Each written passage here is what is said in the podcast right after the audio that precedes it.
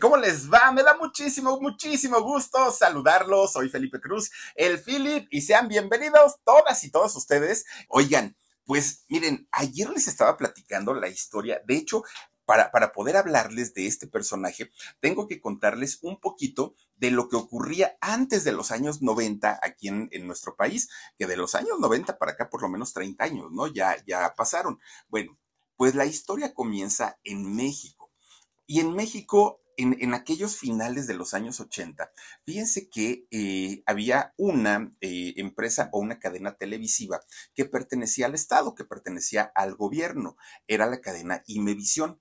Esta cadena Imevisión, que además el gobierno manejaba el canal 7, el canal 13, el canal 22, el canal eh, 11, el canal 40 y, bueno, hablando de aquí de la Ciudad de México, el canal 2 de Chihuahua también lo tenía y tenía eh, los estudios América, que los estudios América es lo que posteriormente convirtieron en Azteca Novelas. Bueno, pues resulta que el, el gobierno, que querían dinerito, como siempre, ya lo sabemos, el, el gobierno quiso licitar, es decir, eh, otorgar concesiones para que alguien las pudiera trabajar y las pudiera manejar.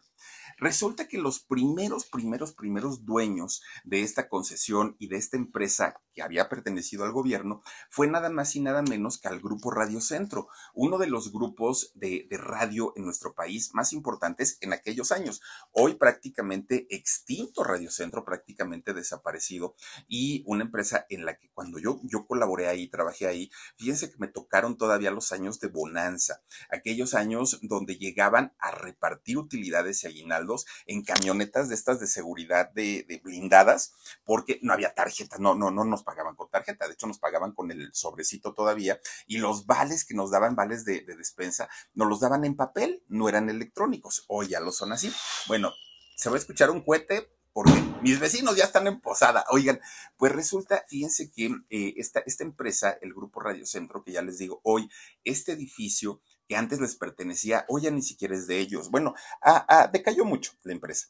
Pues resulta que el padre de los actuales dueños, don Francisco Aguirre Jiménez, fue quien salió ganador de esta licitación en México y fueron los primeros dueños del canal 13 de la Ciudad de México. Bueno, pues resulta que don Francisco Aguirre Jiménez, el papá, el que licitó con, el gobierno y pagó un dinero para esa licitación, resulta que él era dueño del patio. El patio, este centro de espectáculos impresionante que está en, sigue existiendo el patio, pero ya no está en uso. Allá en Atenas 9, en el centro de la Ciudad de México, muy cerquita de la Secretaría de Gobernación, ahí estaba. En el patio se presentaban artistas como Juan Gabriel, como Lucía Méndez, como eh, José José, bueno, los artistas más grandes se presentaban en el patio y esta, eh, este, este, lugar o centro de entretenimiento pertenecía también a estos dueños, a los mismos, ¿no?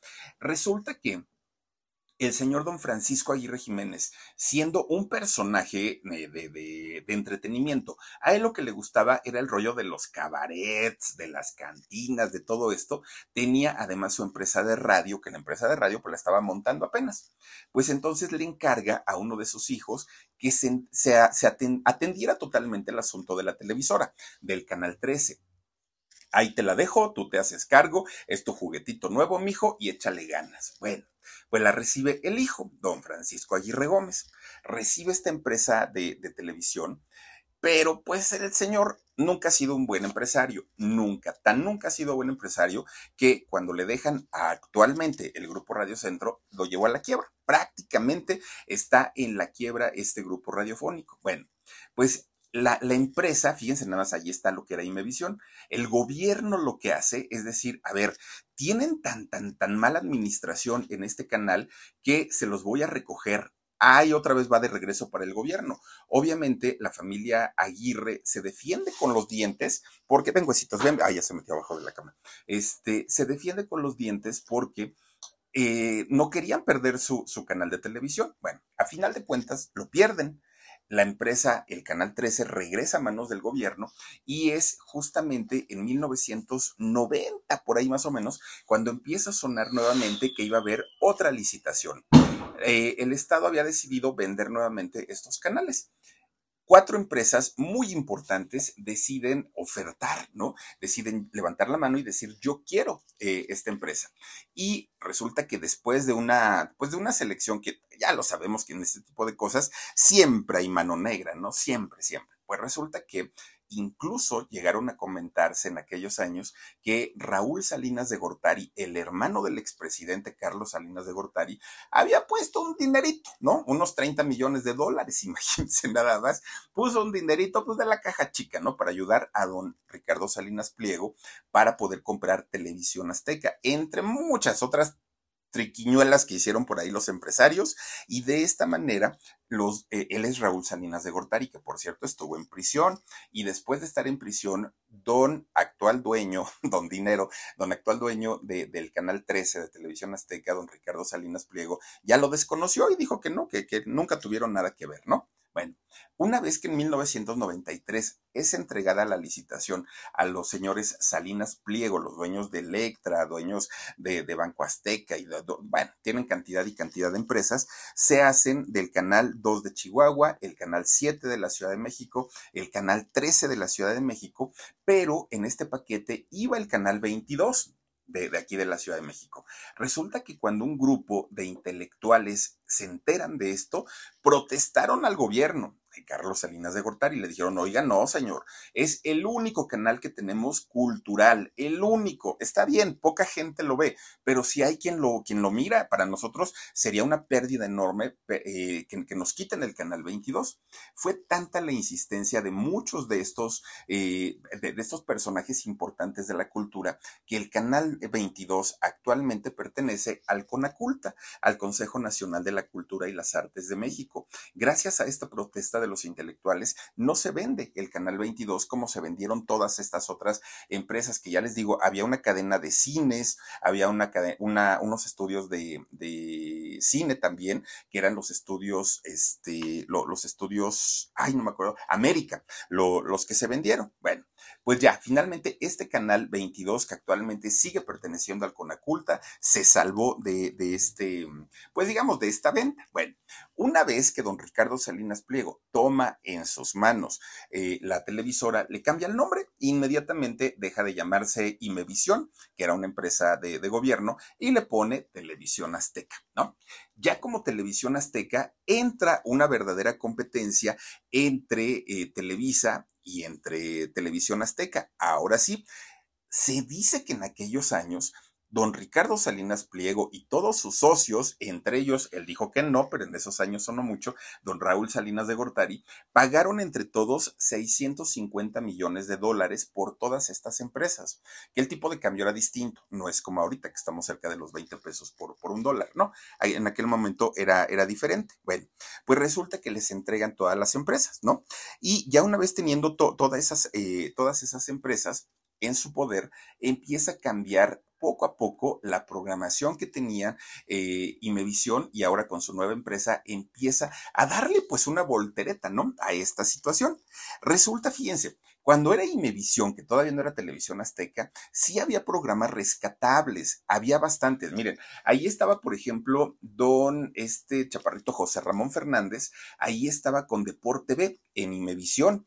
Cuando posteriormente se convierte en azteca, le cambian y eh, José Ramón Fernández se integra a esta nueva, nueva empresa. Pero Deporte B, este eh, programa de, deportes dirigido por José Ramón Fernández, que inició en 1976, era un exitazo eh, con todos los protagonistas en aquellos años allá en Azteca. Estaba también este programa que se llamaba A Todo Dar, y en A Todo Dar lo conducía en aquellos años Juan José y, y Albi, su hermana, los hijos de esta Kipi Kipi Casado. Eran, eran ellos quienes, quienes conducían. Y en este programa de A Todo Dar era donde Juan José bailaba el meneíto, era donde agarraba y ta, ta, no bailaba. Y estaba bien chavo Juan José en aquellos años. Tenían el programa de Qué Nochecita con, con Jaime Camil, también por ahí. Bueno, había, había bastantes, bastantes programas en, en aquel momento. Incluso, eh, ay, ¿cuál otro estaba? Espérenme. Ciudad, miren, ahí está el, el, de A Todo Dar. Uy, no, ya llovió de ese, de, de ese programa. Bueno, resulta, ¿saben qué programa estaba también ahí? El Ciudadano Infraganti que el ciudadano infraganti lo conducía en aquellos años don Oscar Cadena. Mi gente, ¿cómo están? Yo soy Nicola Porchela y quiero invitarlos a que escuches mi nuevo podcast Sin Calzones, en el que con mi amigo Agustín Fernández y nuestros increíbles invitados hablamos de la vida, la fiesta y nuestras mejores anécdotas. Y obviamente todos los detalles que no contamos en ningún otro lugar, solo lo van a tener acá en Sin Calzones. Ven a escucharnos como más nos gusta estar sin calzones. Ustedes ya saben que nos gusta andar sin calzones por todos lados y a ustedes les gusta vernos sin calzones. Esto todos los jueves en cualquier plataforma donde escuches podcast y en YouTube. Y Oscar Cadena, después, cuando es contratado en Televisa, le ponen cámara infraganti a su programa y fue un trancazo, pero trancazo en, en aquel momento. Pero uno de los programas que tenía Imevisión en aquellos años y que era un trancazo, pero miren, mucha gente lo veía independientemente a que no era un programa tan comercial como eran todos los, de Televisa, era el programa de la tienda y trastienda. Uy, bueno, este programa era, yo, yo recuerdo, mis padres lo veían porque era un, un, tipo de crítica que se le hacía al gobierno y eran los, de los primeros que se atrevían a decir lo que mucha gente pensaba, lo que muchos eh, ciudadanos pensaban, pero no se atrevían. ¿Quién conducía o quiénes conducían este programa? Pues sí, claro, don Ausencio Cruz. Oigan, este personaje que para, para las nuevas generaciones es muy probable que digan, ay, ese quién era, yo ni me acuerdo, yo ni lo conocí. No, hombre, chamacos, de lo que se pierden, porque a diferencia de muchos estandoperos actuales, de muchos personajes que ahora eh, son muy conocidos en las redes sociales, esto, este señor en particular, Ausencio Cruz, tenía un humor tan, tan, tan inteligente, tenía una manera tan especial de decirle sus cosas al gobierno, que bueno, de verdad se, se convirtió rápidamente junto a Víctor Trujillo, su compañero, se convirtieron en los favoritos y en los consentidos, porque el humor que manejaban era tan, tan fuerte, pero no, no, no crean que era fuerte de decir groserías y lo que se hace hoy. No, hombre, nunca los escuchamos decir una mala palabra, por ejemplo. Nunca, nunca. Todo, e, ellos comentaban todo lo que tenía que ver con el, pues el asunto social y político del país, pero lo hacían de una manera como lo haríamos nosotros en la vida real, echándole habladas a todo mundo y esto conquistó eh, eh, pues inmediatamente a todas las audiencias. Pero quien llamó mucho la atención en aquel momento fue Ausencio. Ausencio es el, el más que ahorita que nos puso aquí la foto Dani, él es Ausencio Cruz. ¿Y por qué? Porque Ausencio, un hombre muy preparado, muy, muy preparado, inteligente, audaz y además era una persona que sin querer queriendo le salía la comedia y no, ni siquiera lo buscaba y ni siquiera se lo, se lo proponía. Pero todo eso no fue de gratis. Ausencio Cruz, este muchacho, fue un hombre verdaderamente capacitado, que sabía perfectamente de lo que hablaba en aquel momento. Miren, nada más para que nos demos una idea. Actor, porque lo fue es, bueno, lo sigue siendo, escritor, director de teatro, profesor de la Universidad Nacional Autónoma eh, de México, fue aspirante a diputado, no, no, no, un, un, señor de verdad bastante, bastante eh, preparado. Ausencio Cruz Antillón. Fíjense que este señor al día de hoy tiene 67 años, pues ya no es un chavito, ¿no? Este eh, muchacho regio, pues nacido allá justamente en, en, el estado de Nuevo León. Fíjense que él viene de una familia de, de abogados. Toda la familia familia, bueno, desde sus bisabuelos eran abogados. De hecho, su abuelito de, Ausencio Cruz se convierte en el primer abogado fiscal de todo México, de todo el país. Y toda la familia de, de Ausencio se dedicaban a las leyes, todas, todas. Incluso el padre de Ausencio pensaba que Ausencio iba a seguir el mismo camino y sí, estudió eh, abogacía, estudió leyes, pero pues le llamó más el otro asunto, ¿no? Porque pues como que no era lo suyo. Bueno, pues resulta que gracias a que toda su familia era una familia de, de leyes y que sabían perfectamente lo que estaba correcto y lo que no, fíjense que Ausencio desde ese momento adquiere como este sentido social y como este sentido de justicia. Y aparte, ¿no? Pues imagínense toda la familia desde el bisabuelo siendo, siendo abogados, como que tuvo ese sentido de, ayudar a la gente y no le gustaban las injusticias. Bueno, de, de, de la familia de Ausencio, Él tiene un hijo al día de hoy, su hijo se llama también Ausencio. Este muchacho, Ausencio Jr., es el quinto Ausencio de la familia, porque el nieto, el padre, no, el nieto, el padre, el abuelo, el bisabuelo y el tatarabuelo Ausencios, todos ellos allí en cadenita, ¿no? Bueno, de, todos ellos, al más respetado o al que más querían era a este personaje que les digo que fue el primer abogado eh, fiscalista y de hecho le tocó ser revolucionario a, este abogado, pariente, bueno, familiar muy directo de, de Ausencio Cruz. Bueno, pues resulta que fíjense, a diferencia de todos, todos, todos, todos los tíos, primos, todos los, de Ausencio. Ausencio desde que estuvo jovencito, desde que estuvo chiquito, siempre le llamó la atención el humor. Siempre, siempre. Pero él ni siquiera sabía si, si eso era negocio, si le iban a pagar por eso. Él no sabía nada. Ausencio finalmente sabía solamente que le llamaba eh, esa situación. Incluso el asunto de las artes fue algo que él siempre quiso hacer. Y en donde él plasmaba justamente su, gusto por las artes era en la pintura.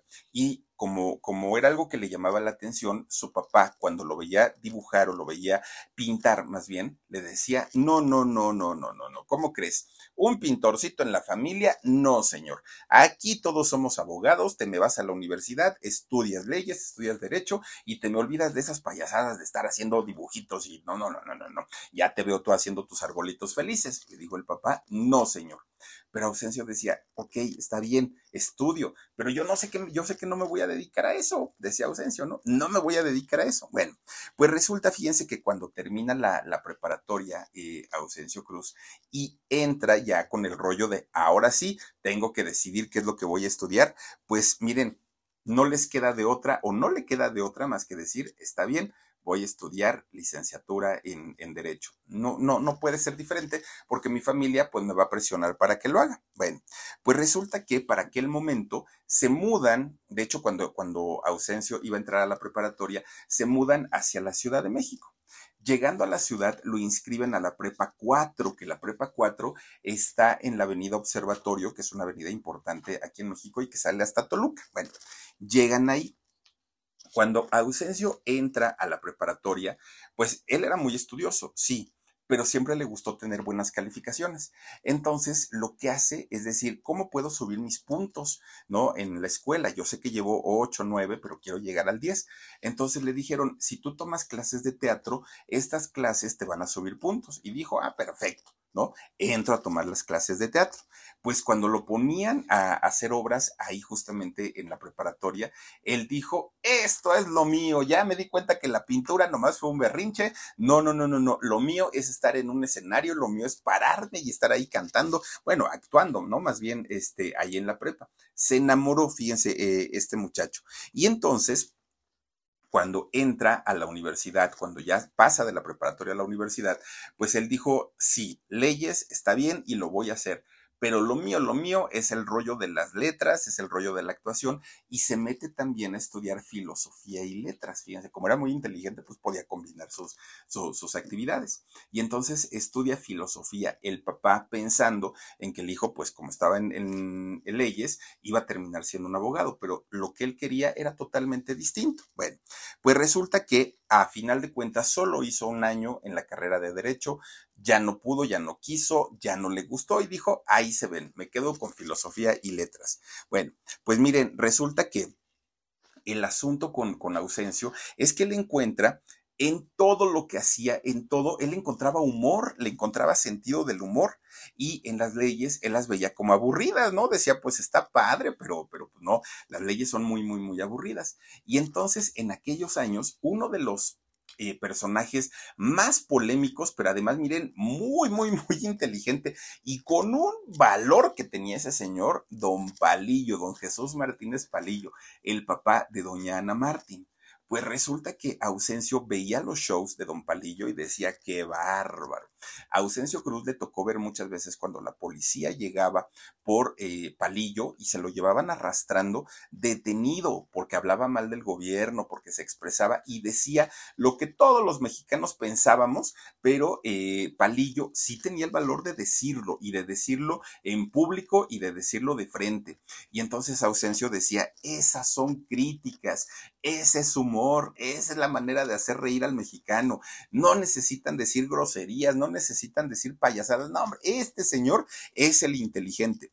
Y entonces, eh, Ausencio, que siempre fue como en, en, un rollo en contra de los políticos, y miren que terminó siendo candidato, pero bueno, eh, Ausencio, que siempre estuvo como en contra de los políticos, decía, Palillo es lo mejor de lo mejor que hay en el mundo, porque el Señor de una manera muy inteligente puede mandarlos a volar sin, sin este, tener que llegar a ser tan vulgar o tan grosero. Bueno, pues resulta que después empieza a conocer también el trabajo de Tintán y de Tintán lo que le admiro mucho es el rollo de decir qué manera de poder mantener cautivo al público, no cualquiera. Y Tintán lo puede hacer. Bueno, pues Ausencio se propone ser una mezcla de los dos.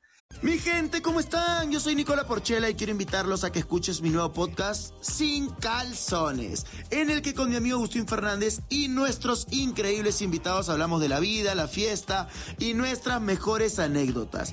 Y obviamente todos los detalles que no contamos en ningún otro lugar, solo lo van a tener acá en Sin Calzones.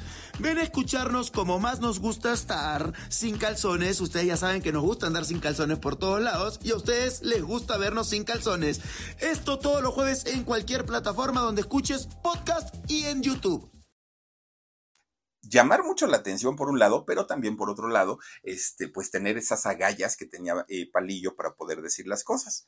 Bueno, pues fíjense nada más, resulta que todavía a Ausencio Cruz le tocó la última etapa de las carpas, de, de, los, eh, del teatro itinerante, del teatro ambulante, y empezó a trabajar, fíjense, empezó a trabajar eh, en las carpas. De repente un día, a una de las carpas en donde estaba trabajando Ausencio, llega una mujer pues una mujer muy elegante. Era nada más ni nada menos que doña Margo. Y ustedes dirán, bueno, ¿y quién pasa a ser doña Margo? Margo Su, que era muy famosa en aquellos años. Margo Su era una actriz y bailarina vedette, muy, muy, muy guapa, y resulta que ella tuvo su teatro, su propio teatro, el Teatro Margo. Y este teatro estaba ubicado en la avenida Eje Central de aquí de la Ciudad de México. Claro, ese teatro al que después le cambian el nombre y le ponen Teatro Blanquita, que luego les voy a contar la historia por qué le, le llamaron eh, Teatro Blanquita. El primer nombre fue el Teatro Margo. Y entonces ella, teniendo su teatro, un día fue a ver, ¿no? Un, espectáculo de carpas y ahí en la carpa vio el, la, ahora sí que la presentación de, de Ausencio y dijo, ah, caramba, pues como que este chamaco tiene lo suyo. Bueno, pues resulta, fíjense nada más le lo mm, contrata para que haga su espectáculo en el Teatro Blanquita, bueno, en el Teatro Margo en aquel momento, durante un año. Y en ese año, pues él tuvo, pues digamos, esa, pues esa preparación, ¿no? De, de, esa oportunidad de prepararse como gran actor, donde, que era el lugar donde se preparaban. Miren el Teatro Margo. Uy, Dani, ¿de dónde sacaste esa imagen? Miren nada más el Teatro Margo. Y ya después le cambiaron el nombre a Teatro eh, Blanquita. Bueno, pues resulta, ¿por qué llegó Margo, es, esta mujer tan hermosa? ¿Por qué llegó a, ver a Ausencio en una de sus carpas? Por una razón. Cuando Ausencio estaba estudiando en la UNAM, resulta que un día Margo fue invitada para dar una conferencia una conferencia sobre eh, teatro y pues lo, lo, que ella sabía, ¿no? Y ahí estaba Ausencio. Entonces resulta que todos los chamacos, la gran mayoría de los jóvenes, estaban como aburridos, ¿no? Así como que, ay, a ver a qué hora termina esto, nada más porque el maestro nos está obligando a tomar la clase, pero, ay, bueno, ya, nos queremos ir. Y entonces doña Margo, pues como que hace coraje y dice, a ver, chamacos, ustedes tienen toda la teoría, toda, toda, y se la saben perfecto, pero no tienen la práctica. Y la práctica solamente se toma en el teatro. Yo tengo un teatro, soy dueña de un teatro y ahí es donde se forman los verdaderos artistas. A ver si tan gallitos son y si se sienten tanto porque están bostece y bostece. Los quiero ver a ustedes que están aquí en, la conferencia. Los quiero ver un día en mi teatro actuando y ahí se les van a caer los calzones, les dijo Marco. Y entonces pues dijo Ausencio, pero yo sí trabajo en una carpa. Ah, sí, y ya es cuando llega Margo, ¿no? Ahí a verlo a la carpa. Pues cuando lo vio dijo, no, efectivamente el chamaco es bueno, pero todavía le falta, verde, dijo, le falta muchísimo. Resulta que ahí es donde le dijo, te vas al teatro, te doy un contrato por un año, pero no vas a trabajar, te quiero para que vayas a sentarte ahí en, la primera fila y veas los espectáculos que yo presento ahí en el Teatro Margo. Y entonces, primerito, dijo Ausencio, ah, pues está bien, pues me van a pagar por ir a ver funciones, sin problema, dijo él. Bueno, pues resulta, fíjense nada más, los primeros eh, espectáculos que llega a ver Ausencio al Teatro Margo fue a Don Borolas, fíjense, a Don Borolas, al Mantequilla, fíjense que el Mantequilla, tío de, de este, Verónica Castro, de doña Verónica Castro, bueno, pues resulta que empieza a ver, y, y Ausencio dijo, pues está padre ese espectáculo, me gusta, qué, qué, qué bien. Pero resulta que al otro día tenía que regresar y al otro día y al otro día, porque era un contrato que tenía con Margo, ver todos los espectáculos para poder él empaparse de lo que hacían los actores. Llegó un momento en el que Ausencio, miren, decía, por favor señora, ya rompa mi contrato, ya no quiero venir, ya me aburrí, es lo mismo todos los días, son las mismas rutinas, los mismos chistes, ya por favor, déjeme ir, pero le decía este Margo, no, no, no, no, ahí vienen, ahí está Don Borolas. Eh, ya, ya les digo, ¿sabes también quién, ¿saben también quién estaba por ahí? Estaba Don Pompín Iglesias, estaba el Tata, estaba el Chóforo. Bueno, pues ya saben, ¿no? Todos estos grandes de las carpas. Pues resulta un, un día muy cansado, muy cansado, este Ausencio Cruz llega con Margo y le dice, ya no puedo, señora, ya de verdad, ya me harté, vengo a este mismo espectáculo tanto tiempo, por tantos días, ah, déjeme ir, ¿no? Y doña Margo le dijo, no, mijo, y lo que te falta, no, no, no, no, no, siéntate y aprende de estos grandes. Pues ya no le quedó de otra a este ausencio más que quedarse ahí. Miren, lo peor es que las funciones eran de lunes a domingo y todos los días tenía que ir este señor a verlas. Bueno, pues total, ahí en, el Teatro Margo, es donde este señor Ausencio Cruz se da cuenta de los excesos de muchos, muchos, muchos, muchos, de los grandes de las carpas, excesos en alcohol, excesos en drogas, excesos en mujeres que las metían a sus camerinos, y entonces un día muy espantado le dice Ausencio Amargo, oiga señora, es que mire, se están metiendo ahí tanta cosa. Y doña Amargo, muy inteligente, le dijo, mira chamaco, no te espantes de nada de lo que ves aquí. Aquí todos son libres. Y aquí corre de todo, sí, pero hay de ti. Si tú quieres hacerlo, te puedes involucrar. Si no quieres hacerlo, puedes pasar sin ver. Así es que aquí nadie obliga a nadie a hacer absolutamente nadie. No estoy justificando, dijo Margo, pero muchos de ellos es por el exceso de trabajo que tienen, porque además vienen a trabajar aquí, además se van de gira y además trabajan en la televisión y por eso muchos de ellos lo hacen. Tú no tienes que hacerlo si no quieres dijo Ausencio. Ah, bueno, pues por lo menos, ¿no? Hasta eso sí. Bueno, pues resulta que fíjense, cuando ya empieza a dar funciones eh, Ausencio ahí en el Teatro Margo, pues resulta que también empieza a trabajar de lunes a lunes, el, el, sábado tenían dos funciones, el domingo tenían tres funciones y el cuate ya estaba cansadísimo, dijo, no, bueno, yo nunca me imaginé que esto fuera realmente tan, tan, pues tan fuerte, ¿no? El ritmo de trabajo.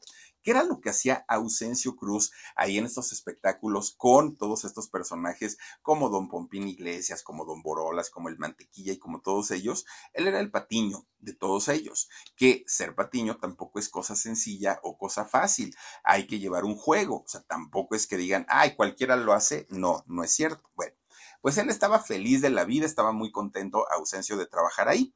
Y resulta que en algún momento alguien le dijo, oye, ¿por qué no vas a la televisión? Y ausencio dijo, no. No, no, no, no, no. La televisión trabajan para el Estado, trabajan para, para presidencia, no, nos ponen guiones. Yo aquí por lo menos hago lo que se me da la gana, dijo Ausencio. Y en la televisión yo no me veo. Bueno, pues está bien de repente se le acaba su contrato que le había dado Doña Margo y había que ir este, dándole la vuelta a otros nuevos talentos. Y entonces se queda Ausencio sin dinero, sin trabajo, pues ya con mucho conocimiento, ¿no? Porque pues ya había terminado su universidad, había tenido la experiencia del teatro, pero ya tenía hasta su cochecito, pero pues ya no tenía trabajo y entonces dijo, ¿y ahora qué voy a hacer? Bueno pues un día iba manejando ahí en las calles de la Ciudad de México, cuando de repente por ir piensa y piensa y piensa, ¿y ahora qué voy a hacer? ¿De qué voy a vivir? tómala, que se estampa en el, en el carro, deja el carro deshecho, deshecho, deshecho. Dijo, ahora no tengo coche, no tengo dinero, no tengo nada, nada, nada, ¿qué voy a hacer, Dios mío? Y entonces, en aquel momento, fíjense que don, don Héctor Suárez, en paz descanse, Héctor Suárez, este, el, papá, ¿no? Del Pelón Gómez, resulta que estaba dando unas funciones de teatro en el Teatro Vizcaínas. Y entonces Ausencio fue con, con don Héctor Suárez y le dijo, oiga, no, no creo que usted me conozca, pero pues yo también soy actor, soy actor de teatro. Deme chamba, no sea malito, mire, de lo que sea, pero deme trabajo. Y don Héctor Suárez le dijo, ¿qué crees? La compañía la tengo completita, no, no me hace falta nadie, entonces pues muchas gracias. Ah, Ausencio dijo, pues agachó la cabeza y dijo, pues ya me voy, muchas gracias. Ya había abierto la puerta para retirarse cuando le voltea a don Héctor y le dice, a ver, a ver, espérate. Lo vio jovencito, pues dijo, pues este trae, trae por lo menos bríos nuevos, ¿no? Y entonces le dice, a ver, pásate. Mira, para actuar no tengo nada, absolutamente nada, pero ahorita me está haciendo falta un escritor para mis sketches, para un, tipo guionista, ¿no? Lo necesito, ¿sabes? y le dice este Ausencio, señor, yo estudié filosofía y letras, claro que sé, tranquilo huesitos, tranquilo. Ay, no, es que estos vecinos con sus cohetes y luego, luego hasta le brinca su corazoncito a mis huesitos. Oigan, pues resulta que Ausencio le dijo, oiga, pues si yo estudié filosofía y letras, claro, por supuesto que sé escribir, y le dijo, perfecto le empieza a escribir sus, sus, guiones para el espectáculo que estaba dando en las Vizcaínas y que creen, que Héctor Suárez, don Héctor, se queda fascinado, dijo, no hombre, este chamaco de verdad trae lo suyo, ¿no? Trae lo suyo. Y se lo lleva para Televisa. Y entonces en Televisa es donde empieza este Ausencio a trabajar ya directamente para, para la televisión. De hecho, fíjense que empieza a trabajar, ven, huesitos, ven, ven, ven, a ver, ven, ven, aquí te quedas, pero tranquilito, ¿eh? Ay, pero aquí traigo un micrófono, espérate, huesitos, porque si no, ahí, ahí, ahí. Bueno, pues fíjense que eh, don, don Héctor Suárez se lo lleva para allá y lo mete a trabajar en diferentes programas unitarios, en distintos programas, pues que eran de, de comedia, pero donde Ausencio Cruz se da a conocer principalmente, ¿dónde creen que fue? Fue en el programa de qué nos pasa. Ahí es donde Ausencio eh, se hace realmente conocido como escritor o como guionista. Bueno, Ahí, fíjense que Ausencio escribió guiones para Doña Zoila. ¿Se acuerdan ustedes del personaje de Don Héctor Suárez de Doña Zoila? Escribió los textos para el personaje del No hay, no hay. Bueno, también se acuerdan así como subía sus hombros, ¿no? No hay, no hay, decía Don, don, Héctor Suárez. Y también para el otro personaje que se llama el Ya ni modo. Bueno, pues resulta que por cierto. Mi gente, ¿cómo están? Yo soy Nicola Porchela y quiero invitarlos a que escuches mi nuevo podcast Sin Calzones, en el que con mi amigo Agustín Fernández y nuestros increíbles invitados hablamos de la vida, la fiesta y nuestras mejores anécdotas. Y obviamente todos los detalles que no contamos en ningún otro lugar, solo lo van a tener acá en Sin Calzones. Ven a escucharnos como más nos gusta estar sin calzones. Ustedes ya saben que nos gusta andar sin calzones por todos lados y a ustedes les gusta vernos sin calzones. Esto todos los jueves en cualquier plataforma donde escuches podcast y en YouTube. Este personaje que, hacía don Héctor Suárez, el de Ya ni modo, fíjense que se dio de una manera muy, muy vaciada. ¿Por qué? Porque resulta que Ausencio de repente un día agarró la fiesta, no fue a trabajar. Y entonces don Héctor estaba echando chispas porque dijo, oigan, este chamaco pues ya me quedó mal, miren, nada más ya no vino a trabajar. Pasó un día, dos días, tres días, cuatro días, cinco días, toda la semana completita no fue a trabajar a Ausencio Cruz. Y entonces, este, de regreso, ya cuando iba de regreso, dijo, ¿qué le digo a don Héctor para que me perdone? Porque pues sí le quedé mal toda una semana. Y ahí va, piense y piense y piense y piense y piense. Y lo que se le ocurre es decirle, pues es que me fui de gira. Pero pues, no era cierto. En realidad, pues se había ido de fiesta. Y total, dijo, ay, pues ya ni modo, ya si me corre, pues ya qué. Cuando llega con don Héctor, le dice, oiga, don Héctor, ahorita que venía yo pensando qué pretexto le iba a poner de por qué no vine a, este, a trabajar, se me ocurrió un personaje que se llama el, el, este, el modo, y le empieza a contar la historia del personaje, pues don Héctor ya ni lo corrió, lo, lo dejó que siguiera trabajando ahí con él en, en Televisa. Bueno, pues total, miren, Rapidito, rapidito, estos dos personajes comenzaron a crecer muchísimo, muchísimo con el, asunto pues ya del programa de qué nos pasa. Eh, trabajaron juntos durante muchos años y aprendió Ausencio a hacer este tipo de, de guiones. Bueno, pues resulta que el año del temblor, que fue en 1985, Ausencio y Víctor gracias a una, a una maestra que tenían en común, una maestra de actuación, doña Fátima del Rosario, se conocen Ausencio Cruz y Víctor Trujillo, los dos. Que Víctor Trujillo en esos años, pues no existía Broso, no, no, no, todavía no. Bueno, pues resulta que hacen buena química, se caen muy bien Víctor Trujillo y Ausencio Cruz. Eran como muy cuates, como muy amigos, hasta que finalmente deciden escribir ambos sketches y echarlos a andar y ponerse a trabajar. Bueno, miren, iban a trabajar a un, a un lugar que se llama el, el Bar Guau. Creo que todavía existe el, el, Bar Guau. Uno es el Miau, otro es el, el Guau, ¿no? Y ahí en el Guau, fíjense que empiezan a, este, a trabajar juntos y tenían tanta química y echaban tanto cotorreo los dos que eh, empiezan a tener éxito. Víctor Trujillo y Ausencio Cruz. Bueno, ahí justamente en, en este bar Guau es donde, donde nació Broso. Y a Broso no lo creó Víctor Trujillo, no, no, no, no, no. A, Broso lo crea un amigo del bar, del bar Guau, donde trabajaban ellos, y entonces, basado en Bozo, el payaso tenebroso, empiezan a decir, hay que hacer un payaso que sea agrio, que sea amargoso, que sea esto, tal, tal, tal, tal, tal. Lo, lo diseñaron lo hace y lo representa muy bien Víctor Trujillo, sí, pero el personaje no fue de, inspirado de él, no, no, no, no fue inspiración de él. Bueno, pues resulta, fíjense que un día, estando dando su show ahí en el bar Guau, llega un, un, señor, ¿no? Ahí a, a, las mesas, se sienta y se queda viendo todo el espectáculo. No reía, no aplaudía, solamente veía. Él estaba muy entretenido viendo todo. Era don Luis Vázquez. Fíjense que don Luis Vázquez fue productor de Imevisión esta cadena de, televisión anterior a, a, Televisión Azteca. Y entonces les dice, oigan, les quiero proponer un programa porque ustedes dos son buenísimos, buenísimos. Y además, pues miren, acá no tenemos censura porque el canal es del gobierno. Vénganse por acá.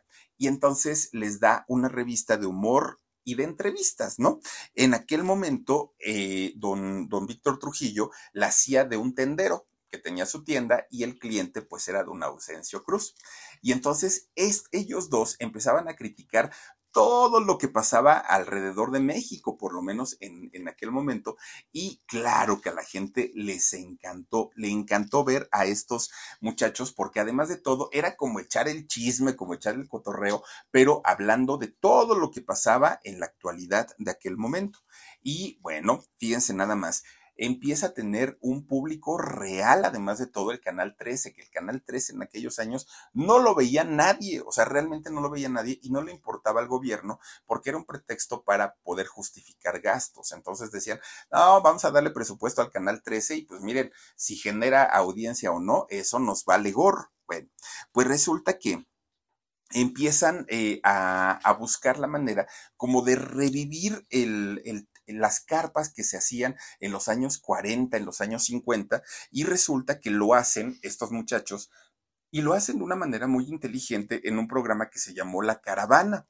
Y en este eh, programa de La Caravana, bueno, salieron otros tantos personajes. Ahí fue en La Caravana donde salió Lástima, Margarito, porque jugaban como que destrozaban los programas de concursos que había en Televisa, en donde pues a la pobre gente que iba a concursar nunca ganaban nada. Entonces Margarito, Margarito Cruz, el personaje, era el que siempre perdía ahí, y por eso le decía este Víctor Trujillo, lástima Margarito. Y ahí ahí se quedó la frase, bueno, por lo menos de las generaciones de 40 o 50 años, en algún momento de su vida hemos escuchado esta frase de lástima Margarito. Bueno, pues miren, Ausencio comienza a tener popularidad en, en eh, lo que era, bueno, sí, Televisión Azteca, la anterior, ¿no? Digamos, empieza a tener muchísimo, muchísimo éxito y la gente se identificaba mucho con él, muchísimo.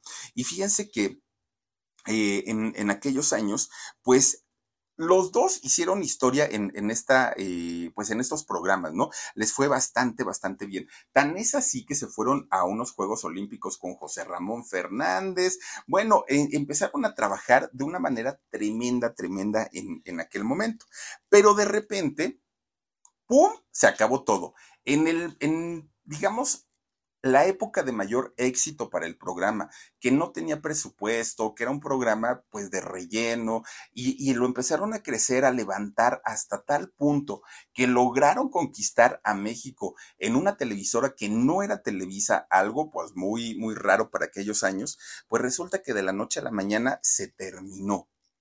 Claro, todo mundo quería saber. ¿Y qué fue lo que pasó?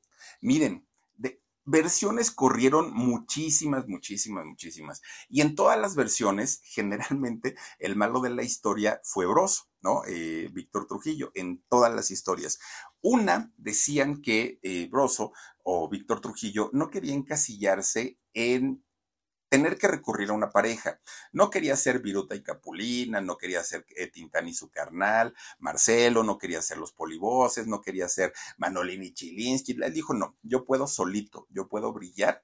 Entonces, pues no, si yo me quedo aquí con Ausencio, toda la vida la gente nos va a ubicar como pareja y yo no quiero eso. Esa fue una versión que se corrió.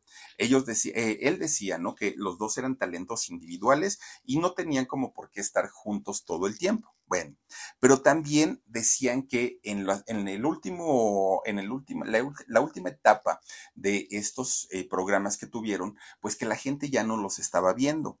Pero miren, esto en realidad pues no podía ser real porque y Mevisión de aquellos años no vendía, ellos no tenían comercialización, eran como lo que hoy es el Canal 22 o el Canal 11, no hay comerciales porque están auspiciados por el gobierno. Bueno, pero también fíjense que otras personas decían que se habían hartado porque ya no habían creado personajes nuevos. En realidad, su, trabajo estaba basado en lo que habían hecho durante prácticamente todo el tiempo que había durado su programa, pero ya no se habían renovado y que esto les había hartado y los había, pues, digamos, puesto ahí como, como ya en, contrapunte a, a los dos. Bueno, pues miren, había una realidad y la realidad es que sí tenían problemas entre ellos y los problemas que se daban entre ellos en aquel momento pues eran los egos y los egos que se dan siempre, siempre, siempre y donde empiezan porque tú saliste más, porque a ti te pagan más, porque esto, porque el otro y ya tenían una de pleitos ellos.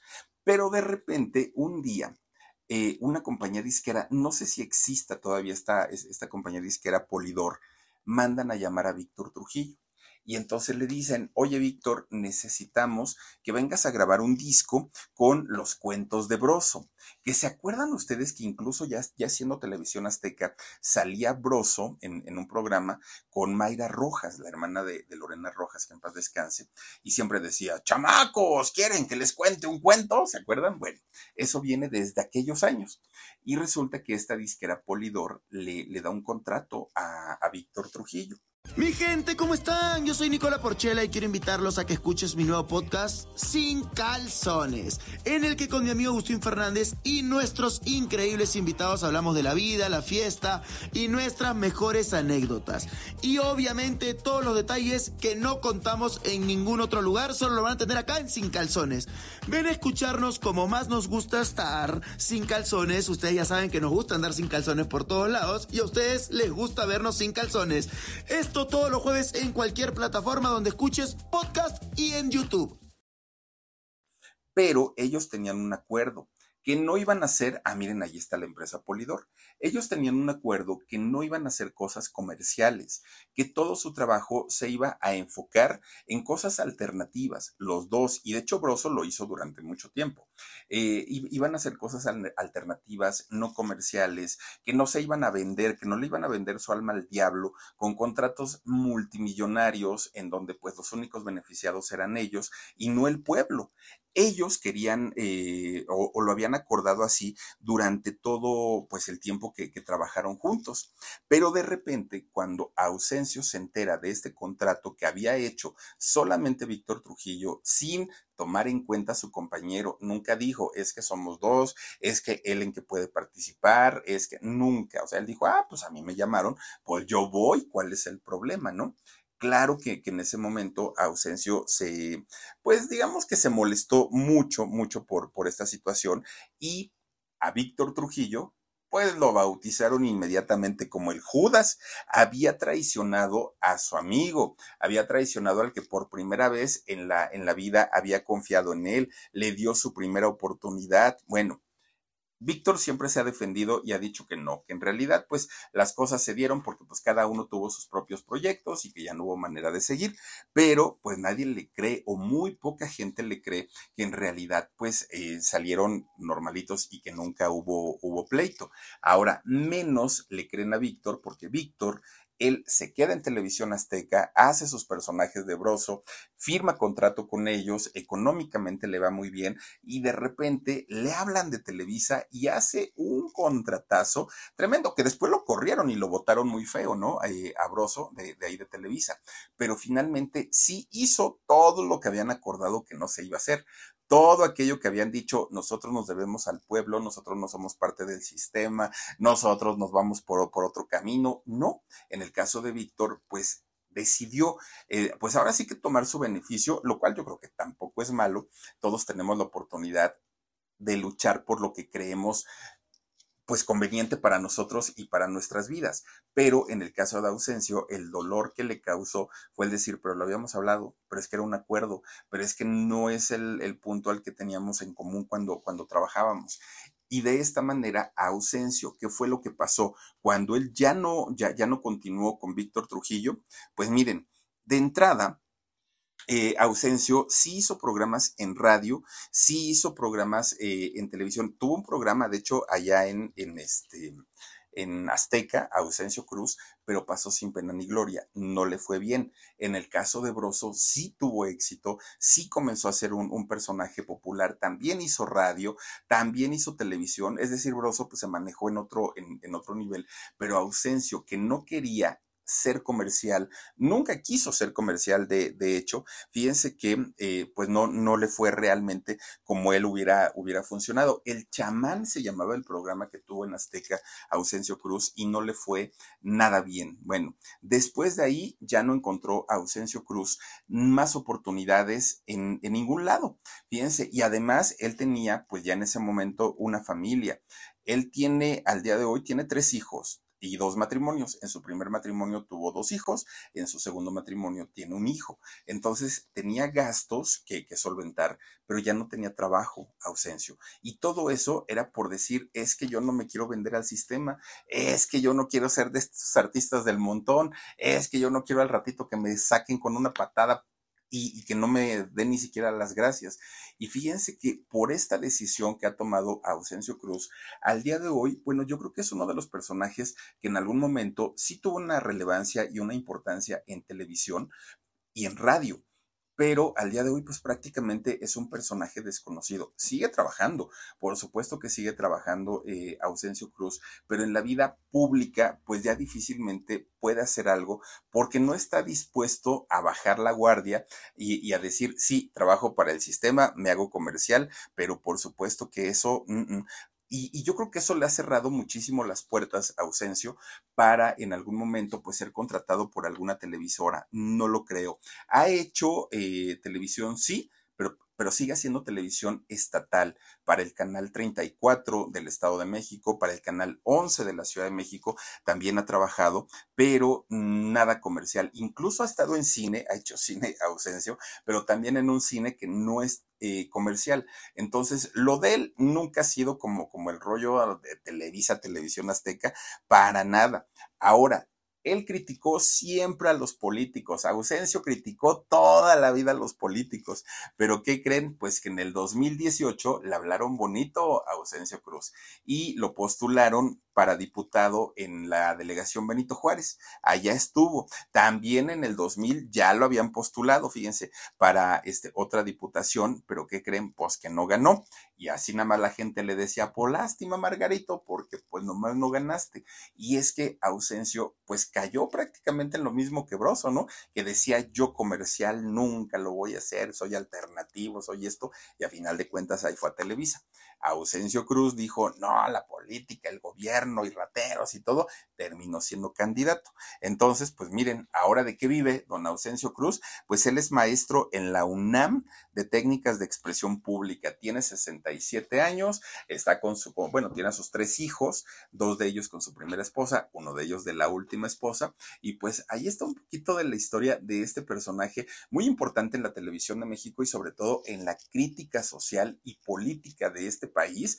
Bueno, hagan de cuenta que es más o menos como lo que hace ahora Broso, pero en general. ¿no? Digo, ahora Broso pues se va únicamente contra, contra Andrés Manuel, pero en el caso de ellos, cuando estaban en la tienda y trastienda, cuando estaban en, en la caravana, ellos criticaban prácticamente a todo mundo y a todas las circunstancias eh, o todas las circunstancias que ocurrían en nuestro país.